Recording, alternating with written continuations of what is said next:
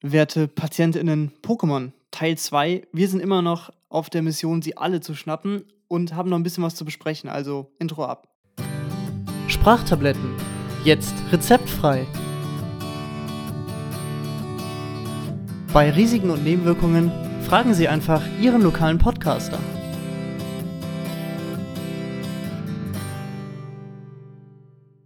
Ja, auch von mir dann herzlich willkommen zurück. Und wir hatten ja in der letzten Folge genau in der Hälfte aller ähm, Generationen gestoppt und werden dann jetzt einfach direkt mit der fünften Generation weitermachen. Das war bei den Editionen Schwarz und Weiß, beziehungsweise da gab es ja nochmal äh, Schwarz 2 und Weiß 2. Ähm, nachher, die dann quasi mehr oder weniger ziemlich kurz danach auch hinter ähm, hergeschossen worden sind. Und was bei den Editionen vor allem interessant war, fand ich eigentlich am, direkt am Anfang, die erste Arena wird von drei Personen geleitet und du hast ja auch wieder ganz klassisch deinen Starter, den du wählen kannst zwischen Pflanze, Feuer und Wasser. Und in der Edition sind es Serpifoy, Floink und Ottero. Ich habe meistens wie immer mit dem Wasserstarter äh, begonnen. Ähm, und in der ersten Arena gibt es dann drei Herrschaften. Das sind äh, diese, die arbeiten in einer Art äh, Restaurant und äh, als, als ähm, Servicekraft und leiten dann auch diese Arena und die haben halt auch äh, drei, drei Affen-Pokémons, äh, Vegimak, Grillmark und Sodamak und die sind halt auch in exakt den drei ähm, Typen, die deine Starter haben und je nachdem, welchen Starter du gewählt hast, musst du auf jeden Fall gegen deinen deine Schwäche dann dran, was dann vor allem am Anfang dann schon mal, wo die Auswahl an Pokémons, die man so fangen kann im, im hohen Gras, ja meistens auf Normal- und Flug-Pokémons äh, mhm. begrenzt ist, ähm, auf jeden Fall eine, eine Herausforderung darstellt. Ja, total, total. Das ist ja auch eine ganz coole, coole Idee. Ich meine, das war ja in den, in den früheren Generationen immer so, dass man hier dein Rivale hat ja dann immer deine Schwäche genommen. Und ja, deswegen das war halt dann auch nochmal dieser Teil der Herausforderung. Ne? Ich meine, da kommen wir später auch nochmal drauf, wie das später dann aussieht. Aber ähm, generell finde ich diese Idee ganz gut, weil dann hast du halt nie einen, einen Vorteil. Ich frage mich halt nur gerade bei diesen Leuten, sind die hauptberuflich Arenaleiter oder hauptberuflich Selbstkraft? Also ist halt, ist halt auch schon geil, wenn du mal zu Leuten gehen würdest und sagst so, ja, hauptberuflich arbeite ich in einem Restaurant, aber ich äh, mache noch so nebenbei, finde ich ein bisschen Geld, indem ich Pokémon-Trainer abziehe. Irgendwie so, also irgendwie, das ist, halt, ist auch so ein Flex, wenn du das aber nebenberuflich machst, also so krass bist, dass du dann nicht 100% deiner Zeit darauf wetten musst. Also wenn man es ein bisschen vom Anime nochmal äh, versucht abzugleichen, da ist es ja so, ähm, Arena-Leiter sein ist, glaube ich, kein wirklicher Fulltime-Job, weil ähm, es nicht wirklich alltäglich passiert. Ja, Oft ist es ja im Anime ja auch so, ähm, dass das dass Ash ja den Arenaleiter erstmal motivieren muss, weil der irgendwie seit Ewigkeiten keinen vernünftigen Herausforderer oder überhaupt einen Herausforderer hatte. Also ich gehe mal davon aus, dass die äh, in dem Beispiel hauptsächlich in ihrem Café oder was das da ist, ja. arbeiten und wenn ein Herausforderer da ist, dann äh, halt als Arenaleiter fungieren. Ja, okay, alles klar. Das, äh, das klingt auf jeden Fall logisch. Was gab es sonst noch so an dieser äh, Edition Besonderes? Hm, was, das war die erste Edition, wo du also Pokémons tauschen zwischen zwei Editionen der, der gleichen äh, Generation war ja vorher schon immer möglich gewesen.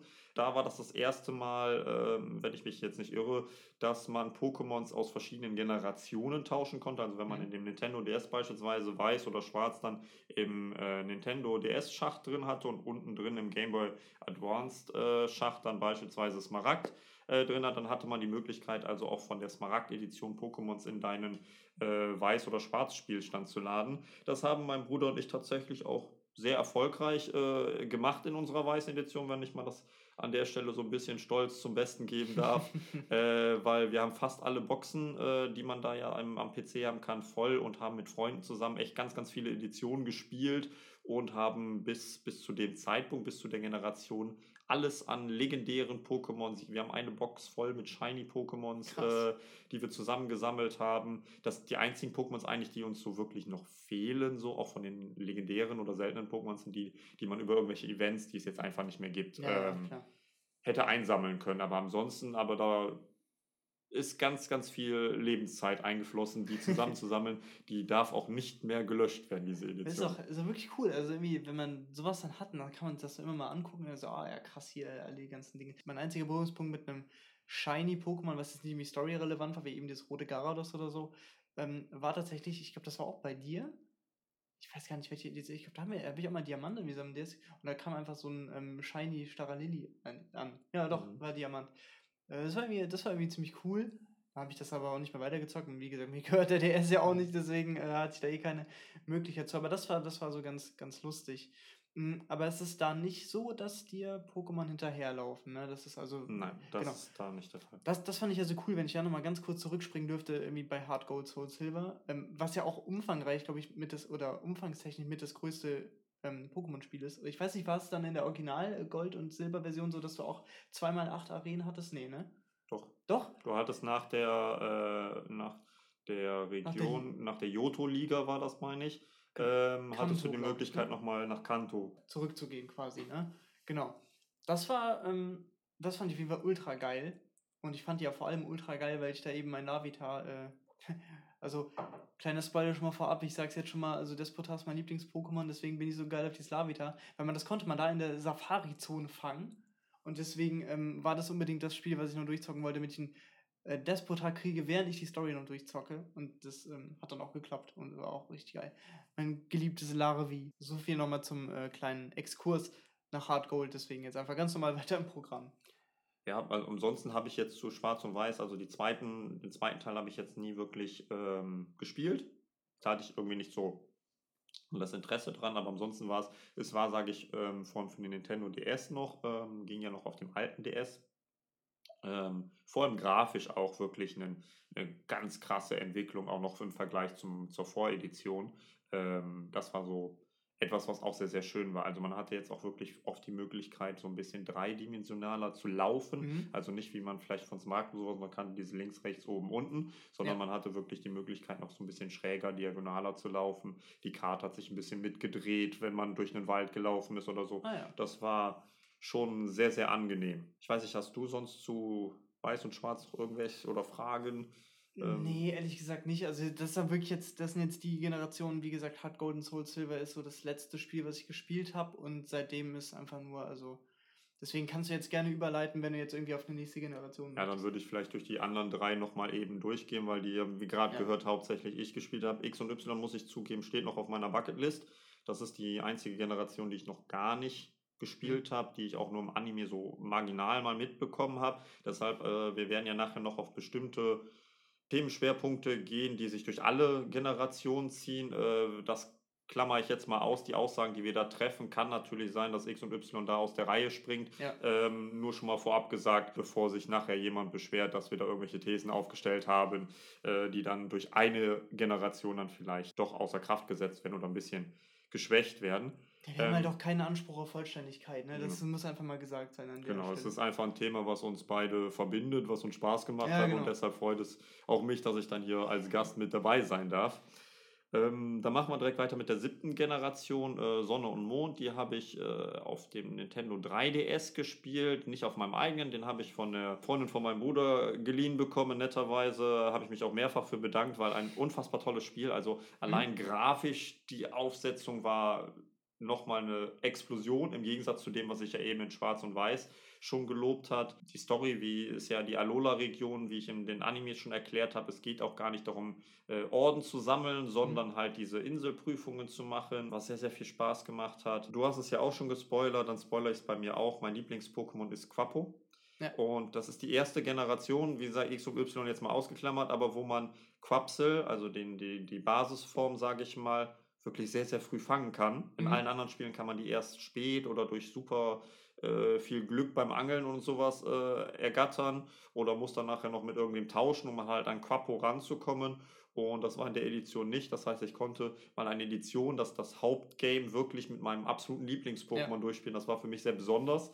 Ich Ähm, vor allem, weil nachher dann auch im, im, im Champ-Fight äh, gegen den aktuellen Champ, der hatte einen, einen Feuer-Pokémon als sein stärkstes Pokémon und da konnte ich dann mit Ja, meinem klar. Wasser-Pokémon natürlich glänzen. Das hatte schon was sehr, sehr, auch mir fast Nostalgisches, muss ich sagen, wenn ich Ja. das erste Mal mit meinem Lieblings-Pokémon dann auch so einen Fight dann äh, abliefern konnte. Also äh, kurzen Moment konnte ich mich echt nachempfühlen, wie, wie es für Ash sein musste, wenn er da so einen Arena-Kampf dann mit seinem Pikachu Ja. äh, ganz knapp für sich entscheiden konnte. Und ja, von der Story her super, super schön. Ähm, hat sehr, sehr viel Spaß gemacht. Es kommt ja, in der Edition kommt es ja mit dazu, dass das erste Mal auch Wesen auftauchen, die wie Pokémon sind, aber nicht als Pokémons klassifiziert sind, sogenannte Ultrabestien. Mhm. Äh, die sehen auch aus wie Pokémons, die werden auch nach und nach typisiert, als ne, was weiß ich, Käferkampf-Pokémon oder ja. sowas. Die kommen aus einer Art Paralleluniversum ähm, und, und bedrohen dann, äh, also teils sind sie freundlich, teils sind sie halt äh, Bedrohung für die für die Alola-Region und unter anderem neben dieser Inselwanderschaft, wo man die Inselkönige besiegen muss, um äh, und bestimmte Prüfungen äh, schaffen muss, was so gleichzusetzen ist mit den Arena-Kämpfen aus den anderen Editionen, ähm, ist dann halt diese Hauptstory, die dann hauptsächlich darum geht, dass äh, eine verrückte Wissenschaftlerin unbedingt äh, diese Ultrabestien in die, in die normale Welt reinbekommen mhm. möchte. Ja, dann war's, ich weiß nicht, hast du noch eine, eine Frage dazu? Ähm, ich weiß nicht, ob das auf diese Ultrabestien anspielt, aber ich glaube nicht und ich glaube, ich springe jetzt auch irgendwie, das ist wahrscheinlich ein schweren Schild-Ding jetzt, also in der allerneuesten Generation. Aber es gab doch diese komischen Mega-Entwicklungen oder sowas. Und da kann ich mich dran erinnern, dass Corazon dann da als so tote totes Korallenriff quasi in Erscheinung getreten ist, was auch so ein bisschen so ein bisschen Umweltkritik äh, mhm. quasi ist. Aber das war so, die Mega-Entwicklungen sind meines Wissens nach aus der Edition, die ich nicht gespielt habe. Achso, ja, okay. Die ist nämlich aus X und Y. Äh, okay. Äh, ne? Das ist auch ganz, ganz interessant, weil in dem Anime kommt, äh, am Ende des Animes kommen halt Misty und Rocco halt zu Besuch. Ja. Ähm, und dann gibt es da nochmal so einen Showfight für die Schüler von der äh, Kinder, äh, von dieser Pokémon-Schule. Mhm. Und da sitzen sowohl ähm, Misty wie auch äh, Rocco halt äh, einmal für Stalos und einmal für Garados, meine ich, ähm, eine, eine Mega-Entwicklung durch, okay. die es ja eigentlich erst seit der fünften Generation gibt, mhm. ähm, was so von der chronologischen Reihenfolge vielleicht ein bisschen fragwürdig ist. Ja, okay. ähm, aber wurde halt auch in dieser, in dieser neuen Generation nochmal mit aufgenommen. Okay, ja, alles klar. Genau. Da gab es aber, ähm, jetzt muss ich gestehen, jetzt komme ich gerade nicht auf den Namen, aber es gab auch die Möglichkeit, dass man einmal pro Kampf, äh, wenn man so einen bestimmten Stein halt bekommen mhm. hat, äh, auch eine, eine besondere Attacke einsetzen so. konnte. Das ja. war auch sehr besonders in der ähm, siebten Generation. Nun gut, das heißt, wir überspringen jetzt die Generation, die du nicht gespielt hast. Haben, haben wir schon übersprungen, wir schon das war die sechste, ja. Ja, alles klar, Leute, ihr wisst, äh, ihr wisst ganz genau, wann ich raus bin, ab der vierten. so. genau. genau. Und ja, die letzte ist ja die achte Generation, ja. äh, Schild und Schwert. Da, die habe ich auf der Switch ge gespielt mit meinem Bruder zusammen. Und da ähm, haben wir Schild gespielt. Ähm, auch wieder, also wieder zurück zum klassischen System mit äh, den Arenen, also aus deinem normalen Starter, die du wählen kannst, zwischen äh, Blatt, Feuer, Wasser wieder. Ähm, ich war kurz nach dem, ähm, nachdem mein Bruder das Spiel angefangen hatte, dazugekommen und ab da haben wir zusammengespielt. Dementsprechend haben wir auch mit dem Pflanzestarter und nicht mit dem so, sonst für mich so typischen Wasserstarter gespielt. Was? Und ähm, weil mein Bruder halt sehr auch häufig halt mit den Pflanzenstartern gespielt hat, mhm. was jetzt nicht schlimm war. Also, die kriegen immer ein bisschen zu wenig Liebe, habe ich so das Gefühl. Die ja, die also ich glaube, statistisch gesehen sind auch die Pflanzenstarter äh, die, die am, am seltensten gespielt ja. werden. Äh, wobei ich direkt zwei Personen kenne, unter anderem meinen Bruder und äh, den Samuel, die fast immer mit den Pflanzenstartern äh, begonnen haben, weil das ja vor allem bei Samuel ja auch der Lieblingstyp war. Achso, ja, okay, klar, dann, dann ist das ja logisch. Genau, ähm, dann muss ich nochmal sagen, äh, ich wiederhole mich da, aber grafische Aufmachung von mhm. diesem Spiel, also für, für mich als Pokémon-Fan, sensationell. Ja. Also grafisch eine Augenweide, mega super, also mega gut von der, von der Musik her. Mhm. Also die, die, die Musik, die im, im, am Ende im Fight gegen den Champion läuft, Absoluter Hype. Ja. Also habe ich mega gefeiert, auch unterschiedlich, ne, wenn man gegen die bösen Teams gekämpft hat und sowas. Sehr, sehr, sehr viele unterschiedliche musikalische Aspekte, die einfach mal gepasst haben. Hat äh, sehr, sehr viel Spaß gemacht auch. Also viele neue Pokémons wieder. Ähm, es war neu, dass es diese Möglichkeit gab, dieses Level-Prinzip halt in dieser Naturzone zu machen. Ja, ja. Ähm, was halt dazu, dazu geführt hat. Ich weiß nicht, ob ich von deiner Seite aus da vielleicht mal so langsam zu überleiten darf, weil ich es jetzt bewusst ein paar Mal ausgelassen habe, als wir über die Edition gesprochen haben. Es hat sehr dazu geführt, dass das Spiel sehr einfach war. Ja, darüber wollte ich auf jeden Fall auch mal mit dir sprechen, weil das ähm, ein Thema ist, das habe ich öfter gehört. Und das finde ich halt auch super, super schade irgendwie, weil du hast ja gesagt, Cynthia ähm, in der vierten Generation der heftigste Champ und sowas. Ich habe allerdings gehört, dass jetzt bei den neuesten Neu bei den neuesten Neuauflagen ha, ist ja Rubin Saphir oder nee, Rot-Grün? Nee. Ach Hm, shit, die- was ist das denn jetzt? Diamant und Perl wurden nochmal neu gemacht. Ja, und sorry. das ist die gleiche Generation. Ja, sorry, genau. Aber genau, dass die da aber auch wieder ähm, etwas kompetitivere Moves, also Angriffssets haben, die Pokémon. Also es wird wohl wieder ein bisschen schwieriger. Und das ist aber so eine Sache, und ich bin ja da generell bei Nintendo, den bin ich ja nicht immer so ganz wohlgesonnen, wenn ich mal ganz ehrlich sein darf, weil die machen sich halt auch immer sehr einfach. Also die machen jetzt durch diese Remakes, okay, lassen wir mal außen vor, viele Spielehersteller machen mittlerweile Remakes, das geht äh, vielen auf den Sack irgendwie. Aber worum es mir da eher geht, ist, die machen halt bei Pokémon seit x Jahren im Endeffekt, außer, Ausnahme hier, welche, welches war das noch mit dieser, mit diesen Inseln? Ähm, die siebte Generation, Alola. Genau, Alola, genau. Diese Alola-Region ist halt normal spieltechnisch ein bisschen was anderes. Gut, es gab auch noch Pokémon Ranger, das war Mhm. aber auch ein ganz anderes Spiel. Aber die machen im Endeffekt immer dasselbe. So. Und äh, das Spielprinzip ändert sich halt irgendwie nie. Und das ist halt so ein Ding bei Nintendo, ja klar, ich weiß, die Hauptzielgruppe sind dann halt Kinder, aber es ist halt auch einfach nur eben durch diese Schwierigkeit und man muss auch wirklich sagen, viele Leute, die Pokémon lieben, die sind halt so alt wie wir. Weil die sind damit aufgewachsen, ja. Und das ist halt dämlich, wenn du ganze Zeit so ein Kinderspiel vorgesetzt bekommst, was jeder Vollidiot irgendwie mit dem Starter-Pokémon alleine durchspielen kann. Das ist halt irgendwie scheiße. Also, weiß ich nicht, da, da fehlt mir so ein bisschen der Mut, auch mal ein bisschen wieder härter in so eine härtere Richtung zu gehen oder so. Dann sollen sie mehrere Schwierigkeitsgrade einbauen, was weiß ich. Ähm, ich habe da ja auch, äh, bevor es jetzt heißt, dass wir hier die äh, Nintendo oder die neuen Spiele irgendwie nur, nur flamen, ähm, ich habe da tatsächlich auch so ein paar Beispiele einfach, woran man merkt, ähm, dass es deutlich einfacher geworden ist. In ähm, Sonne und Mond beispielsweise, sobald du gegen ein Pokémon gekämpft hast, steht bei, deinem, bei deiner Attacke Mhm. nicht nur der Typ dabei, sondern Ja. es steht dabei super effektiv oder nicht effektiv Ach, wirkungslos. Das heißt, dieses Wissen, was man sich irgendwann in den früheren Editionen Ja. mal erarbeiten musste, Ja. welcher Tag oder welcher Typ ist gegen welchen Typ stark oder nicht, mhm. ähm, das muss man gar nicht erlernen, auch wenn es dir trotzdem in jeder Anfangssequenz irgendwann mal erzählt wird, so in der ersten Stadt oder so, dass man darauf achten soll, sondern es wird einem vorgegeben. Das ist halt, ja, das ist halt wirklich krass, ne? Das ist Und was ich gehört habe, ist, dass doch später dein Rivale deine Schwäche, äh, deine Stärke quasi hat und nicht mehr deine Schwäche. Genau. Es gibt zwar immer noch irgendwen, der auch Ja. auftaucht, so, ne, der, der dann quasi deine Schwäche hat, aber dein Rivale, das ist ja etwas, worüber, worüber wir, also mein Bruder und ich, uns sehr köstlich amüsiert haben in, ähm, in, in Sch- Schild jetzt, was wir zuletzt Mhm. auf der Nintendo gespielt haben. Der, also der Rivale ist, tut mir leid für den Ausdruck, aber der größte Lappen aller Rivalen, die es je gegeben hat. Also der, der hat bis zur Hälfte des Games fängt er mit diesem, äh, wir, wir haben ja in der letzten Folge über dieses witzige Video, was ich dir Ja. eben gezeigt habe, ähm, gesprochen.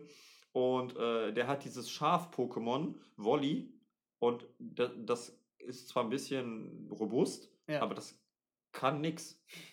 Also, und, und dann kommt immer nach einer Arena, muss man dann irgendwie mit dem quatschen und der erzählt, ja, ich habe den gerade voll fertig gemacht und mein Bruder und ich haben uns immer gefragt, wie?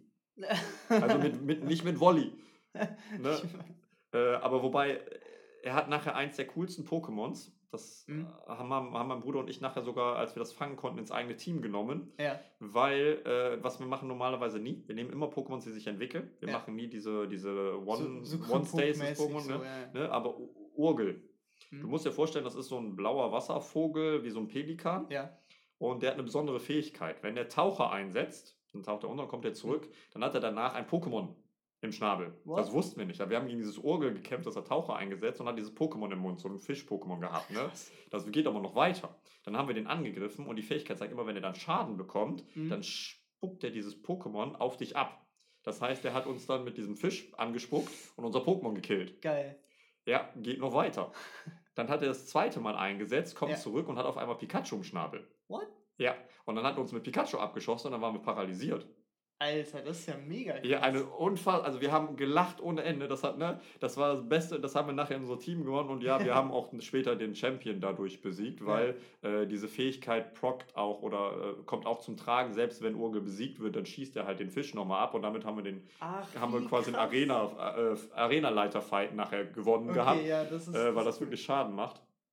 Aber ansonsten hat dieser Rivale null Existenzberechtigung im Pokémon-kompetitiven Bereich da. Ja, ja. Ne? Also es gibt nachher noch einen anderen Bösewicht, der ist auch, der hat halt viele Psycho-Pokémons. Das Mhm. heißt, wenn du ein Pokémon hast, was Biss erlernt, was ja, Ja. relativ früh ist, eine Unlichtattacke, äh, ne, setzt du fünf bis sechs Mal Biss ein und dann ist der auch futsch. Ähm, also es ist echt so. Der, der einzige spannende Kampf in dieser Schild-Generation ist nachher tatsächlich der Champ. Ja. Was meiner Meinung nach auch in keiner Verhältnis stand, weil äh, durch dieses Leveln, was du machen konntest, halt, warst du oder waren wir halt ziemlich oft overleveled. Klar kann man sagen, Klar. okay, mach's halt nicht. Das stimmt. Aber auch Ja. selbst dann waren die Kämpfe immer sehr einfach. Selten hatten die Gegner zwei oder Mhm. mehr Pokémons, meistens nur eins. Das ist doch voll lame. Ähm, und selbst dann, äh, ne, dann fangen die dann, kämpfst gegen den fünften Arenaleiter und der fängt mit Heuler an. Also das ist halt, ähm, das ist halt einfach zu einfach dann, meiner Meinung nach. Ja. Und dann, dann kämpfst du dann aber auf einmal gegen den Champion, der dann auf einmal trotzdem drei Level über, also du bist immer fünf bis fast zehn Level drüber und dann ist der auf einmal trotzdem nochmal drei Level über. Das heißt, wenn ich mir überlege, okay, du lässt EP-Teiler und was weiß ich aus Mhm. und bist dann immer nur so am Zahn der Zeit vom Level her, Ja, ja. Dann, dann kommst du nachher auf einmal nach einem ganz einfachen Spiel gegen einen Champion, der fast 10, 15 Level über dir ist. Bisschen komisch. Äh, das ist sehr, sehr komisch.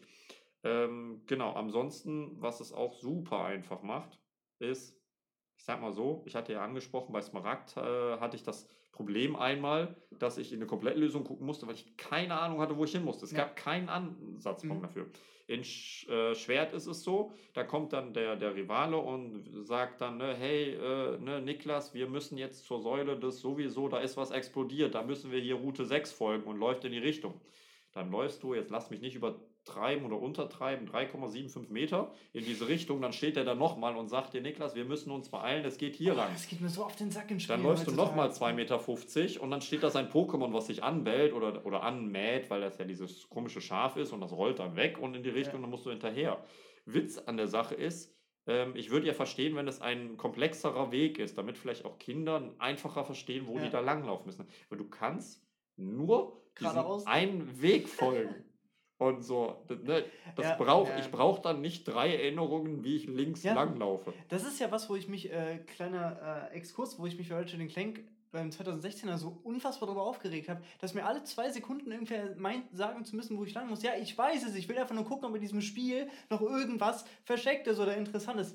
Spoiler, nein. Aber okay, bevor ich mich jetzt hier darüber. Aber das ist wirklich, also sorry, wir, wir Spieler sind doch nicht dumm. Wirklich, früher war es halt so geil, früher waren Spiele tendenziell zu schwer, heute sind sie einfach tendenziell zu einfach, weil irgendwie die Leute einfach zu dämlich sind oder weil die einfach zu viel Angst haben, dass Spieler, weil die weil Menschen mittlerweile eine Aufmerksamkeitsspanne von 2,5 Sekunden haben, wenn die merken, oh, das frustriert mich, aber jetzt spiele ich was anderes, fertig. Ja, blöd. Aber also ich finde irgendwie, das ist keine geile Entwicklung. Und ist es nicht später sogar so, dass dann Rivale gar nicht mehr so böse in Anführungszeichen ist? Das, der Rivale ist meistens ein Freund. Ja, was ist das denn? Also wirklich, also klar kann aus einer Rivalität auch eine Freundschaft entstehen oder andersrum, ja, aber das ist irgendwie so, früher weiß ich noch, dieser Gary, dieser dumme Penner, Mhm. der wollte dich richtig fertig machen, so, boah, ich mach dich richtig fertig, so. Und dann hat er auch immer so einen Spruch gedrückt und dann ist er später irgendwie so, hey, lass uns tanzen gehen. Was ist das denn? Ja, also ne, in der neuen Generation ist es halt wirklich nur, tut mir leid für den Ausdruck jetzt hier in deinem Podcast, aber es ist nur ein Lappenklatschen. Also das ist, ist ne, also es ist wirklich kein gro Der Unterschied ist, dass er mehr Pokémons hat, aber ansonsten ist Ja. es vom, von der Herausforderung genauso, wie wenn ich gegen den normalen Route 3 Trainer Ja, äh, den Käfersammler hier wieder. Zum siebten Mal seine Raupi weggeklatscht bekommen. Ja. Ähm, das ist, das ist, also ne, nicht, nicht falsch verstehen. Ich fand die Spiele sehr gut, vor allem, weil es einfach sich grafisch total toll entwickelt Ja. hat. Die Story ist super.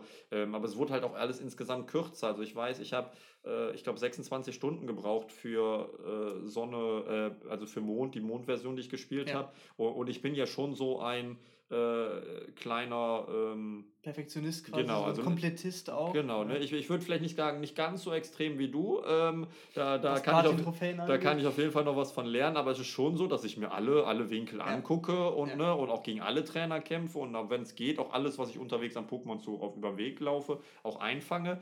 Ähm, aber ich war halt nach 26 Stunden mit dem Hauptgame durch und wenn ich so überlege, so ähm, andere, die habe ich äh, mindestens 40 Stunden Ja, für das ja. Hauptgame gebraucht, je nachdem wie gut das Postgame war, da auch nochmal 10 bis 20 Stunden Hm. Investiert. Ähm, das war, ist dann halt schade, auch ne, mit meinem Bruder bei, bei Schild. Ich glaube, wir haben 31 Stunden gebraucht. Und auch da würde ich sagen, wir haben wahrscheinlich zwischendurch auch ein bisschen getrödelt, weil wir halt da äh, dieses Level-Grinden gemacht haben. Mhm. Ähm, das ist schade, dass es sich vom, vom Schwierigkeitsgrad halt eher nach unten entwickelt, wobei Ja. sich alles andere halt ne, vom Setting und sowas halt genau in die richtige Richtung Ja. entwickelt. Ich habe ja auch nichts dagegen, ich kann ja verstehen, dass man in jeder Edition, in jeder Generation am Anfang erklärt bekommen muss oder gezeigt bekommen muss, wie Pokémons fangen funktioniert, weil wenn jemand, der jetzt halt jünger ist als Eben. wir, mit Ja, dieser total. Generation das erste Mal Berührung mit. Pokémon hat, muss man das kennenlernen. Aber es ist halt echt so, also dieses ständige Vorkauen alle Ja. zwei Meter, wo muss man jetzt hin, ähm, ist halt auch, du wirst ja vollgemüllt mit Items. Also du gewinnst Okay. einen normalen po Pokémon-Kampf und der gibt dir auf einmal fünf Superbälle. Ähm, wenn du einen Pokéball findest, da war ja normalerweise eine Sache drin, ne? Ja, genau. dann sprichst du diesen Pokéball ein und hast dann drei Doppelleber gefunden. Alter, krass. Na, nach, nach jedem Fight mit deinem Rivalen Ach, der heilt doch deine Pokémon komplett, oder so. ne, heilt er die teilweise oder schenkt dir auch wieder fünf Hyperheiler und sowas. Ähm, du sprichst eine Dame in, in, in, in einem äh, Bibliothek an, ja, hier hast du Fliegen. Also ne, du kriegst Ja. alles hinterhergeschmissen. Ähm, Also die VM fliegen, nicht fliegen die Tiere. ge- ähm, genau, das sollte vielleicht mal an der Stelle dann ähm, für Leute, die nicht ganz vom Fach sind, auf jeden Fall nochmal erwähnen. Ähm, es ist auch so, also in, in jetzt in den letzten beiden Generationen, das waren die ersten beiden Generationen, wo ich dann beim, beim in der Pokémon-Liga vorher nicht einkaufen gehen musste, um Krass. mich mit irgendwie Hypertränken, was weiß ich, weil ich hatte so viel über, auch Sonderbonbons, alles Mögliche gefunden, das ist so, ähm, es ist halt ein bisschen zu einfach. Also, ne, Ja. se- selbst wenn man so Sachen wie die, die optional sind, wie den EP-Teiler für, für alle, wenn man den weglässt, äh, du bekommst trotzdem so viele Sonderbonbons geschenkt und alles Mögliche. Mhm. Das ist ähm, meine, nach meinem Empfinden zu einfach. Und ich kann mir halt, gut, klar, wir sind jetzt was älter, ähm, aber ich kann mir auch nicht vorstellen, wenn ich jetzt irgendeinen Cousin oder so aus der Familie, der vielleicht 10, 11 ist, das spielen lässt, dass der nicht versteht, dass wenn er links langläuft, es geht nur ein Weg lang, dass, er, dass er das eben. nicht findet. Eben, also äh, absoluter Quatsch. Was auch absoluter Quatsch ist, sind wir mal ganz ehrlich, und da will ich eigentlich auch nur eine Minute für verschwenden, sind die Stories. Also, ich denke jetzt speziell an, wo war Team Magma und Team Aqua? In drei, ne? Was mag, ja. Ja, genau. Ey, also grundsätzlich erstmal dieses Setting. Du gehst und holst dann erst Pokémon ab als Junge, okay, bin ich ja da gekommen. Dann gehst du einfach von zu Hause weg. Deine Mutter hört monatelang nichts mehr von dir. Dann sagt die irgendwann kommst du nach Hause und meinst so, ah ja, schön, Junge, wo warst du denn? Überall anders, Vermisstenanzeigen, Helikopter suchen. Die sagen aber, ja, geh mal mit zehn Jahren in die weite Welt. Du, also, die, die, eigentlich müsste nach zwei Tagen schon verhungert in der Ecke liegen. Aber okay, ja, alles klar. Äh, das ist, und dann, ganz ehrlich, Team Aqua und Team Aqua sind eigentlich komplett dämlich. Also die einen wollen kein Wasser mehr auf der Erde haben, die anderen wollen nur noch Wasser auf der Erde haben. Also den checken die nicht, dass, also, dass das überhaupt keinen Sinn macht. Also irgendwie, ich finde diese Pokémon-Geschichten, die sind alle. äh, Zum Glück ist es das Spiel und das Leveln hauptsächlich nicht die Story, die man da Ja. verfolgt.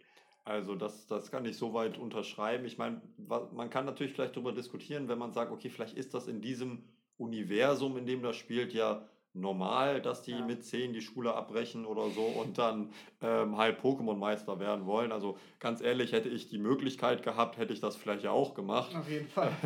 Aber es stimmt schon, also vor allem auch die, die Geschichten hier von den, von den Super-Schurken, die da oft auftauchen äh, und teilweise ja auch ein großer Bestandteil dann der Story sind, die sind immer sehr, sehr abgespaced. Vor allem, weil ja die Handlanger dann meistens auch nicht sehr, sehr stark sind und die Hälfte dir dann auch erzählt, so wirklich, was unsere Chefs machen wollen, verstehen wir auch nicht. Ja. Ähm, aber Hauptsache dabei, das ist schon Aber ich glaube, das ist im weit- Berufsleben auch oft so. Ja. gesagt.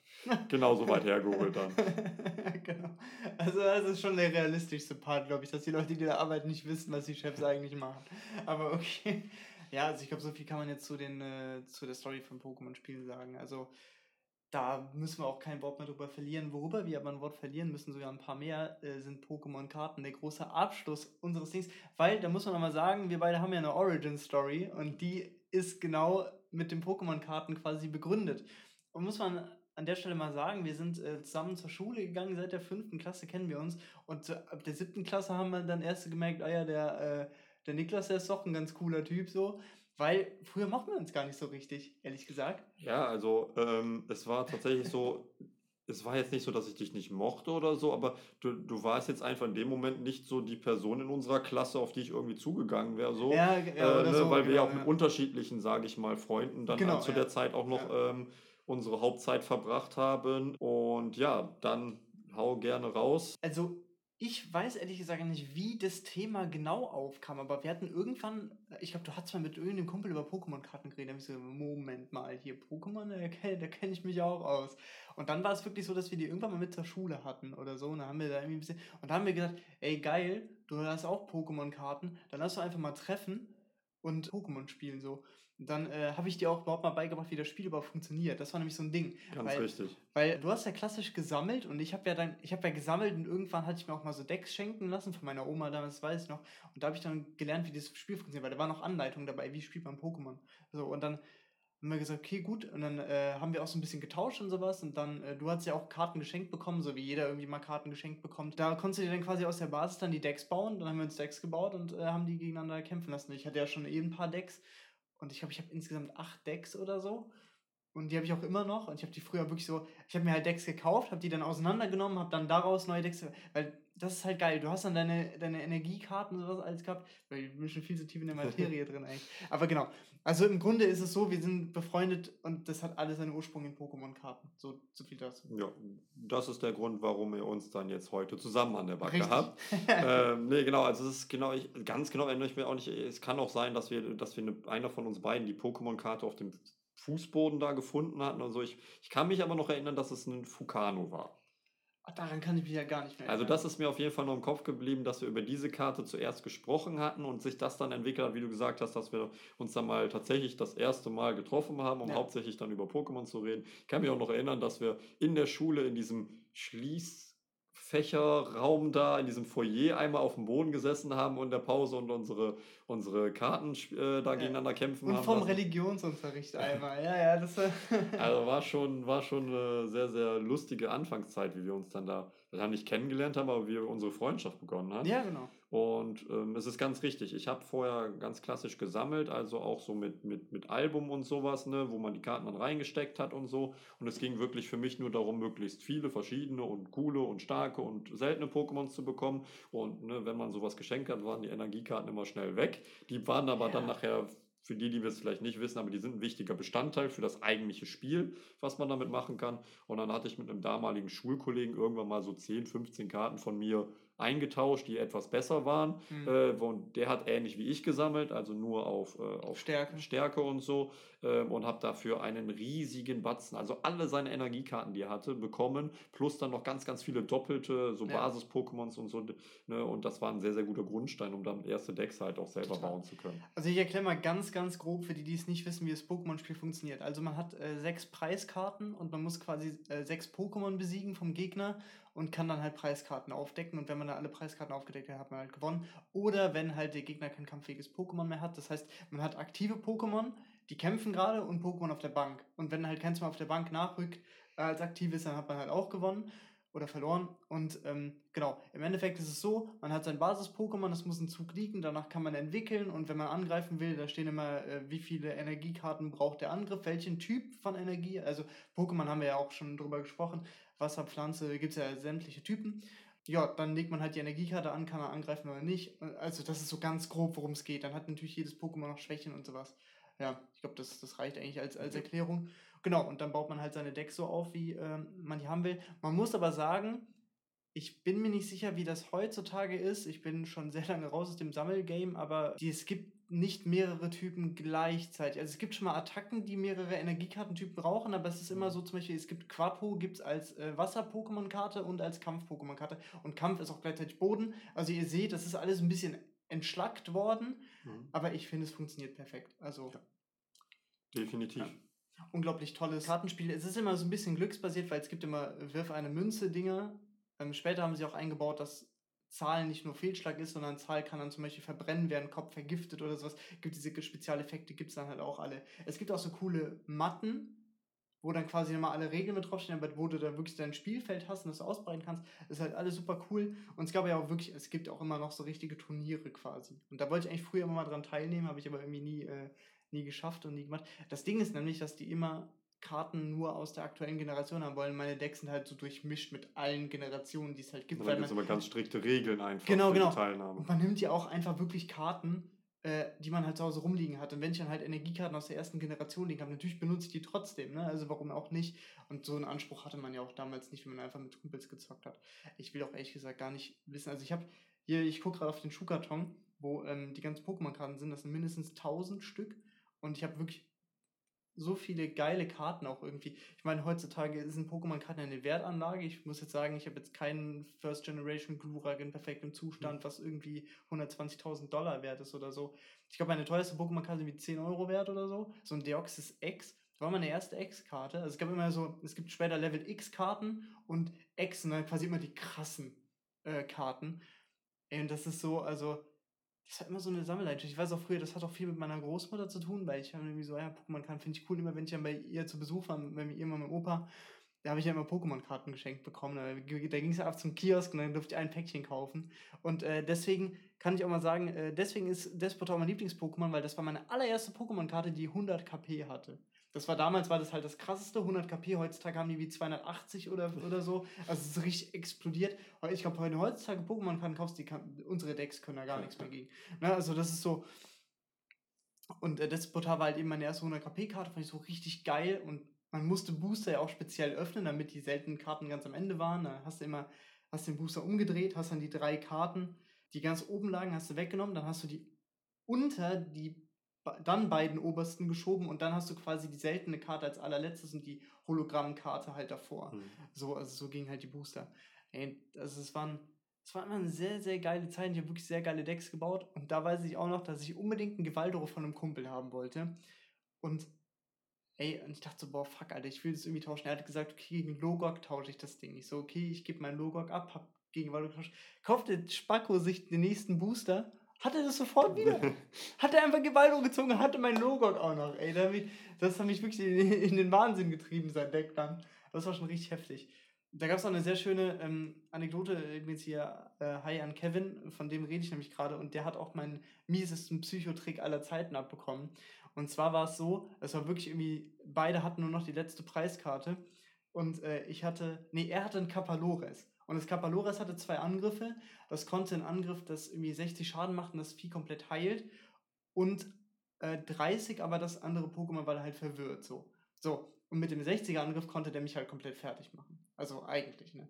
Äh, so gut wie. Weil der durch die Heilung, ich hätte die 120 Schaden, hätte ich nicht drauf gekriegt oder 140 oder so. Und dann habe ich ihm mal folgendes gesagt: so, Junge, pass mal auf. Wenn du mich aber jetzt verwirrst, dann ist das ja viel krasser, weil bei Verwirren, wenn du verwirrt bist, musst du halt vor dem Angriff eine Münze werfen, sonst fügst du dir selber 30 Schaden zu. Ist also auch scheiße. So, und dann äh, habe ich ihm gesagt, so, ja, mach das doch lieber. Ich hatte aber auf der Hand die ganze Zeit eine Karte, die Spezialeffekte heilt. Und dann sie, ja, das ist ja voll blöd jetzt, also mach das doch lieber. Dann habe ich ihn wirklich bequatscht, dass er das macht. Und dann habe ich sofort, also ziehst ja zum Beginn der Runde eine Karte, habe ich sofort diese Karte ausgespielt, die ich ja schon auf der Hand hatte. Ich habe so getan, ja, habe ich gerade gezogen so. Und habe ich ihn halt damit fertig gemacht. Und er hatte gesagt, ich spiele nie wieder mit dem Pokémon. Spoiler, er hat dann doch zum mir gespielt, aber das ist so bis heute die, die hinterlistigste Aktion, die ich jemals gezogen habe irgendwo. Ja. Ja, was ich immer sehr faszinierend fand an dem, an dem Pokémon-Kartenspiel einfach, dass ich ja nachher dann auch erst so richtig durch dich kennengelernt habe, ist, wenn man überlegt, den, den Vergleich vielleicht zu, zieht zu den Spielen, da ist es ja auch so, dass man immer ein Pokémon hat, was aktiv kämpft und fünf noch in, in der Bank oder im, im, im Rucksack quasi. Und es war ja ein sehr, sehr komplexes Kampfsystem einfach ja. im, im Game. Und ich finde, das hat das Kartenspiel aber trotzdem sehr, sehr gut hinbekommen, dass, ähm, also es war gar nicht so komplett weit weg jetzt von dem, von dem eigentlichen Spiel. Das fand ich immer sehr schön.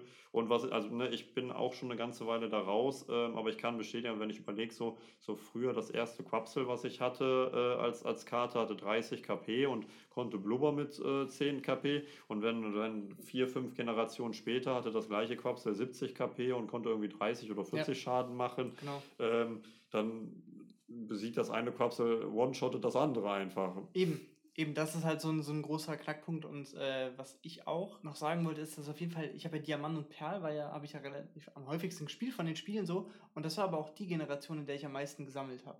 Also ich habe immer mal wieder über die Jahre gesammelt, aber irgendwann fing halt so eine richtige Leidenschaft an, als ich dann auch mit Kevin und mit dir halt viel gespielt habe, habe ich mir auch viele Booster gekauft und viele Decks und so. Und Diamant und Perl war nämlich auch ein, ähm, ein Despota-Deck. Und das habe ich mir natürlich geholt. Ey, ich will ehrlich gesagt, ich will gar nicht wissen, wie viel Geld in diese Karten geflossen ist. Also, also mit, allein ich, ohne dass meine Oma da irgendwie äh, die Spendierhosen anhatte, ich habe da locker 200 Euro reingesteckt. Also als, als Ja. Kind, Jugendlicher ist das fucking viel Geld, ja. Also Minimum. Und ja, also ich finde, das ist halt immer geil. Und äh, auch heutzutage ist es so, manchmal öffne ich diese, diesen Schuhkasten da, äh, Schuhkasten, den Schuhkarton und gucke mir die Karten an und denke mir so, boah, das war schon geil, das hat schon Spaß gemacht früher. Aber dann guckt man sich das mal an, ah ja, die Karte habe ich und so. Und es gab irgendwann so Reprints von den ersten Generationen. Das war dann, äh, das war dann, glaube ich, auch in der Diamant-Perl-Edition. Da gab es dann von Sichlor ein Reprint, von Glumanda und Glutexo und ich glaube auch von Glurak dann wahrscheinlich. Und die sind mit die seltensten Karten gewesen. Und das fand ich auch geil. Kevin hatte das Glumanda und ich habe das Glutexo. Und das ist dann immer für mich so ein, ah, geil, so ein Signature-Ding, ja. Das fand ich, das fand ich richtig cool. Und meine erste Level X-Karte, also die so richtig besonders war, also später in dieser Diamant Pell, war halt ein Machomai und das hast du bekommen. Bin ich mir relativ sicher. Weil wir haben das getauscht, ich weiß gar nicht mehr gegen was. Auf jeden Fall äh, hast du dieses Machomai bekommen, weil ich irgendeine Karte von dir haben wollte. Und du hast auch, coolerweise hast du dein äh, Heft mitgebracht. Und da habe ich auch zwei Karten drin gesehen, die früher mir gehört haben, die wir nämlich getauscht haben. Und zwar einmal das Quaxo und, Und das Simsala. Simsala, genau.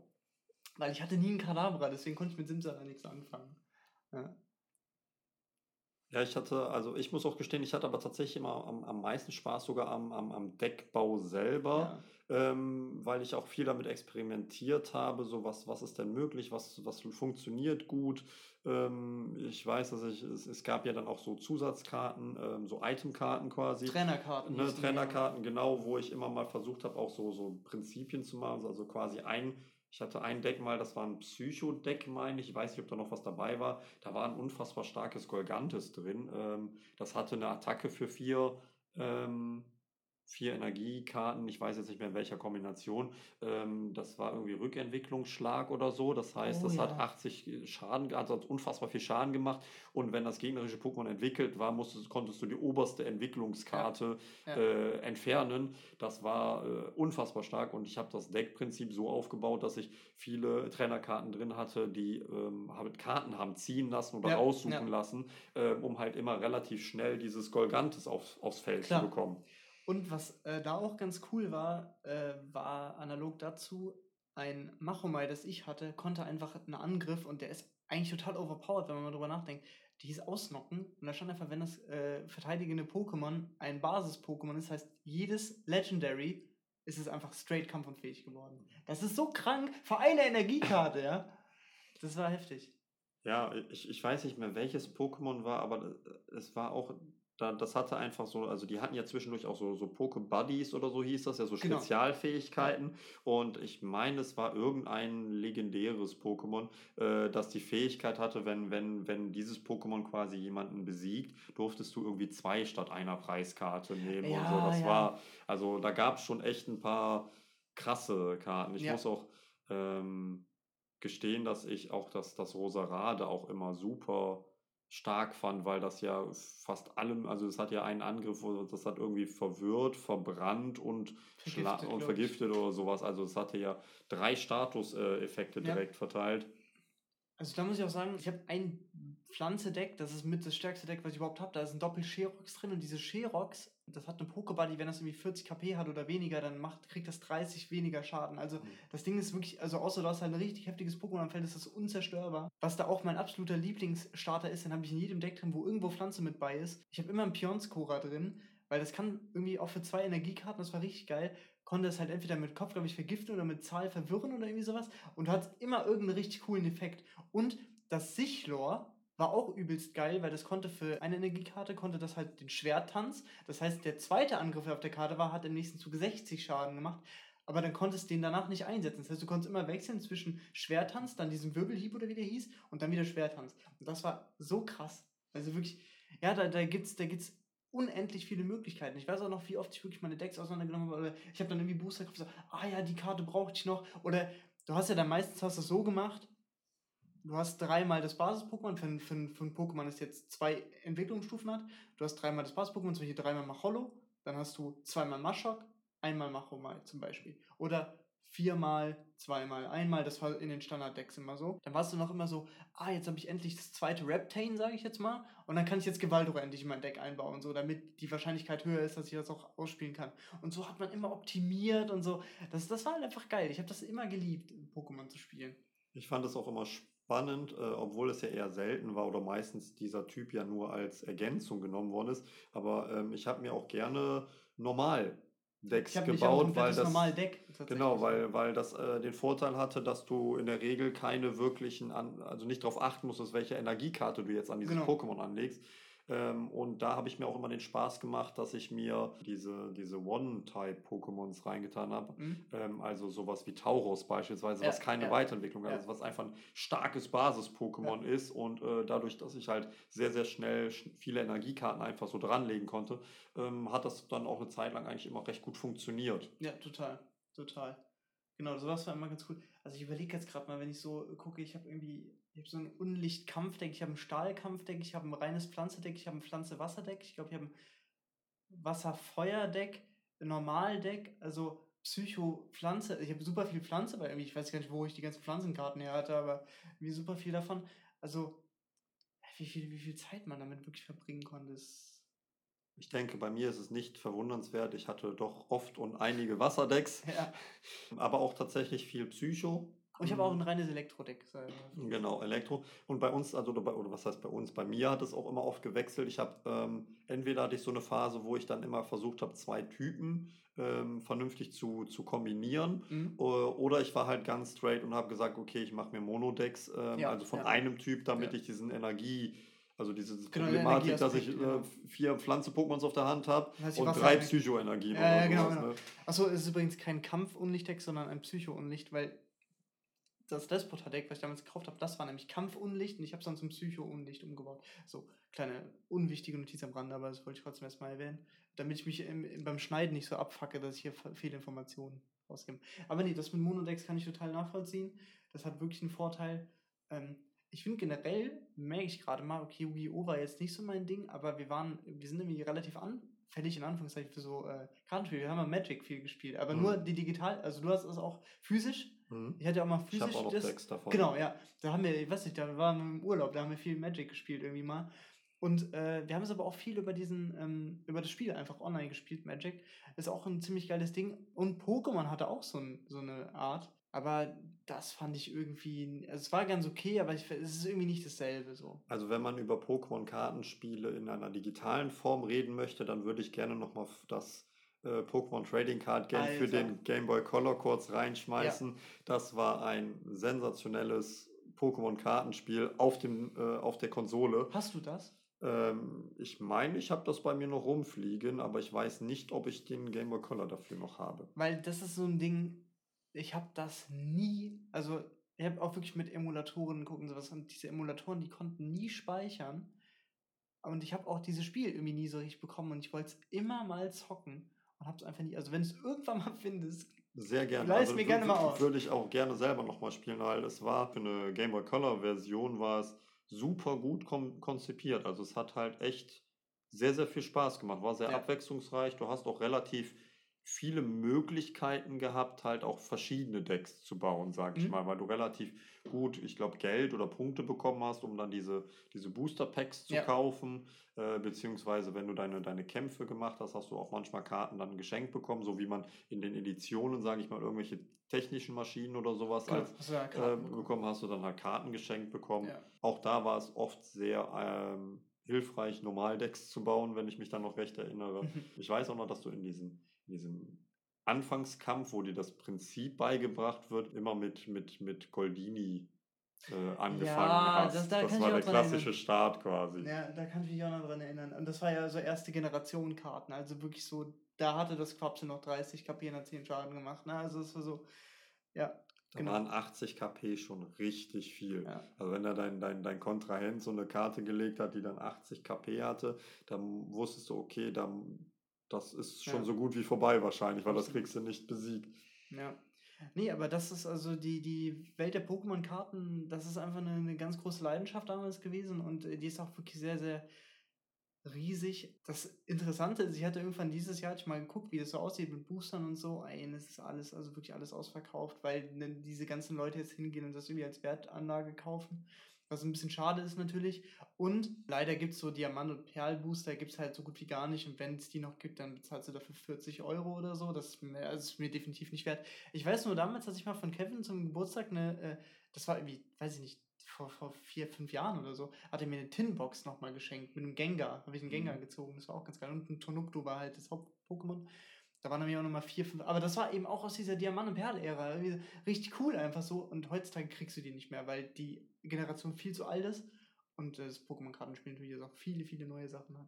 Was ich mich halt frage, ist, es sind ja auch immer wieder neue Pokémon-Typen dazugekommen. Ja. Uh, der neueste ist ja jetzt Fee gewesen. Ähm, Drache habe ich noch mitbekommen, dass es dafür dann auch Energiekarten gab, die dann auch Typ Drache waren. Ob es jetzt inzwischen auch Fee gibt, das ich weiß ich leider nicht, aber kann ausgehen. ich mir gut vorstellen. Ja. Ich glaube ja. Ich glaube, das gibt es wirklich. Hat er irgendwann mal was gesehen, aber kann ich jetzt auch nicht mit Sicherheit sagen. Ja, aber ich glaube, das sollte einmal äh, gut beschreiben, warum das Pokémon-Kartenspiel ja für uns so ein, so ein großes Ding ist. Nicht nur, weil es unsere Freundschaft begründet hat, sondern eben auch, weil es äh, ja ein sehr schönes Spiel einfach ist, mit dem man gut seine Zeit vertrödeln kann, auf mehrere verschiedene Arten. Entweder man sammelt es einfach nur, man spielt es aktiv, oder man baut sich einfach Decks und hat daran Spaß. Da gibt es äh, viele verschiedene Möglichkeiten, das zu machen. Und jetzt würden wir, ähm, weil wir haben es ja immer so ein bisschen angerissen, irgendwie so, was unser Lieblingstyp, was unser Lieblings-Pokémon. Ich finde so zum Abschluss, ja, jetzt haben wir ja schon unser Lieblings-Pokémon ähm, verraten, aber kannst du aus dem Kopf eine Top 3 machen? Wenn du überlegen musst, ich kann eine Top 3 machen. Ich kann auch gerne. Dann würde ich sagen, fang gerne an. Und Gut, also die Reihenfolge muss jetzt nicht stimmen. Ne? Also Despotar ist auf jeden Fall bei mir Platz 1. Platz 2 ist Pikachu, ganz klassisch, weil Pikachu einfach, man lernt es als Kind kennen und lieben irgendwie und als Stofftier hat man es dann auch, ne? aber eh nochmal eine andere Bindung zu. Und Gewaldro ist auf jeden Fall mein, mein Platz 3, weil es ja auch mein Starter aus der äh, Smaragd-Edition war, die erste Pokémon-Generation, die ich selber gespielt habe. Und ähm, da war immer Gewaldro, fand ich einfach am geilsten. Und ja, deswegen ist das auf jeden Fall so meine Top 3. Und mein Lieblingstyp ist, glaube ich, tatsächlich auch bedingt durch eben äh, das Portal Verunlicht.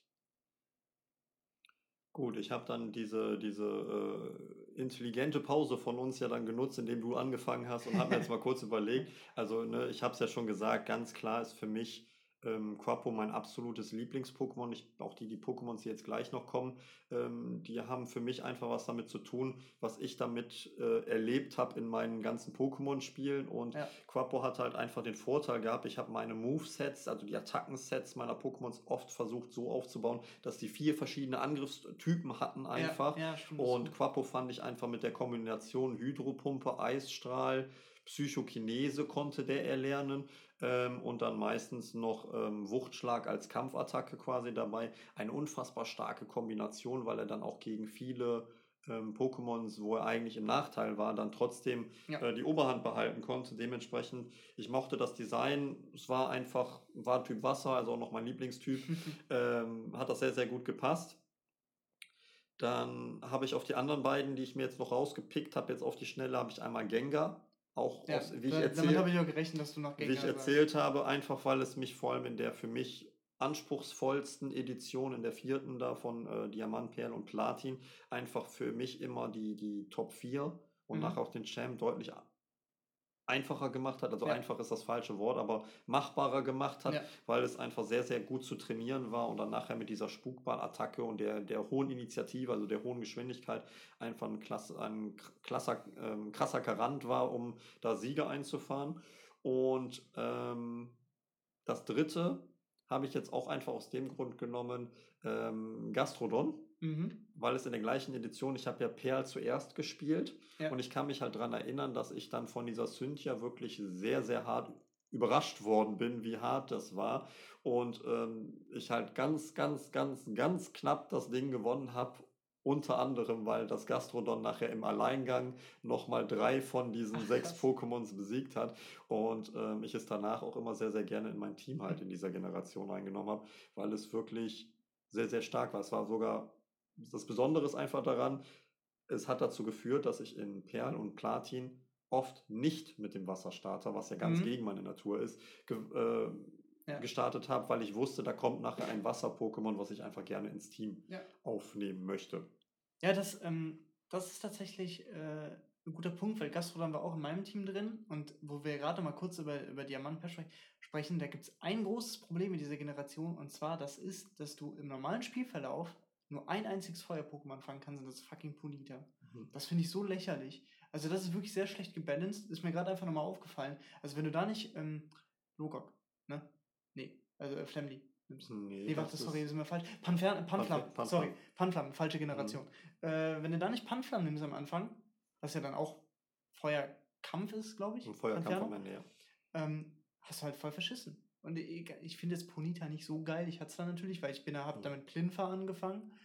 Ähm, aber das ist ein bisschen schade, fand ich ehrlich gesagt. Was ich dir aber ganz geil fand, war, dass du sofort Shinox fangen konntest, was später zu Luxra wurde, was ein sehr gutes Elektro-Pokémon war. Aber äh, ja, da fand ich ein bisschen, also da haben die die Feuer-Pokémon vergessen. Das Ding ist ja auch, dass der Champion, äh, der, der Top-4-Typ nur ein fucking Feuer-Pokémon hat und das ist halt eben ein Panferno. Mhm. Also das ist irgendwie ein bisschen, bisschen dämlich. Aber gut, sowas passiert schon mal. Aber ja. ist undurchdacht. Ja gut, und du hast ja über Unlicht gesprochen. Bei mir hat man es jetzt vermutlich das ein oder andere Mal gehört. Ich bin halt ein absoluter Wassertrainer gewesen. Das heißt, auch früher als Kind habe ich mir immer vorgestellt, ähm, ne, wenn ich jetzt ein Arenaleiter wäre, also Arenaleiter haben ja meistens einen Typ gehabt. Ja ähm, dann wäre ich definitiv ein Wasserarena-Leiter geworden und äh, alle wären dann an meinem Quapo verzweifelt. ähm, andere Pokémon, die ich gerne mit reingenommen hätte, wären sowas wie, wie ein Garados, Gastrodon wäre auf jeden Fall ja. was gewesen, ähm, Apokalyp, ähm, Wassergeist-Pokémon okay. aus der ähm, fünften Generation. Und ich habe mir früher immer so Sechser-Teams gebaut, aber in der Regel haben ja die Arena-Leiter eher weniger gehabt. Ja. Das heißt, so diese vier wären so auf jeden Fall meine vier Pokémons für die Arena einfach genau, gewesen. Ja. Also deine Arena-Leiter-Pokémon einfach, ja. Ja, ja ich glaube, ein Arena-Team könnte ich dir jetzt nicht, nicht nennen, ehrlich gesagt. Äh, das ist halt, also Despota wäre da auf jeden Fall drin, aber ich weiß jetzt ehrlich gesagt nicht, wer, wer noch so. Ich kann mir vorstellen, dass dann, also das ist halt ein Mix-Ding wäre einfach. Da wäre so ein Gewaldro, würde ich auf jeden Fall noch reinpacken. Vielleicht ein Logok einfach als Feuer, weil ich das mit das geilste Feuer-Pokémon finde. Ja, dann wäre es ja schon fast in so eine Richtung Champ-Team. Ja, so Richtung Champ-Team, ja genau. Ja. Und dann bräuchte ich noch irgendwie ein, ein cooles Feuer-Pokémon. Eigentlich hat man immer versucht, so sechs verschiedene Typen abzubilden. Mhm. Aber naja, da kann ich jetzt irgendwie dann auf die Schnelle jetzt keinen einen Typen Team nennen. Ja, ansonsten, sonst, sonst bauen wir noch einfach mit drei von mir und drei von dir unser, unser eigenes Champ-Team okay, noch so zum Abschluss. Klar. Ja, machen wir das doch. Ähm, ich denke mal, Quapo und Despota sind auf jeden Fall gesetzt. gesetzt. Ja. Da würde ich sagen, also ich finde, wir bräuchten auch, also äh, so ein Pflanz- und Feuer-Pokémon, ich würde fast sagen, sowas wie Glurak oder Logok, je nachdem, was du da lieber magst. Oder hast du irgendwie eine ganz andere Idee? Hm, ähm, also Gewalbro würde ich auf jeden Fall als, als Pflanze-Pokémon hm. mit, mit reinnehmen können. Da könnte ich mich auf jeden Fall mit ähm, identifizieren.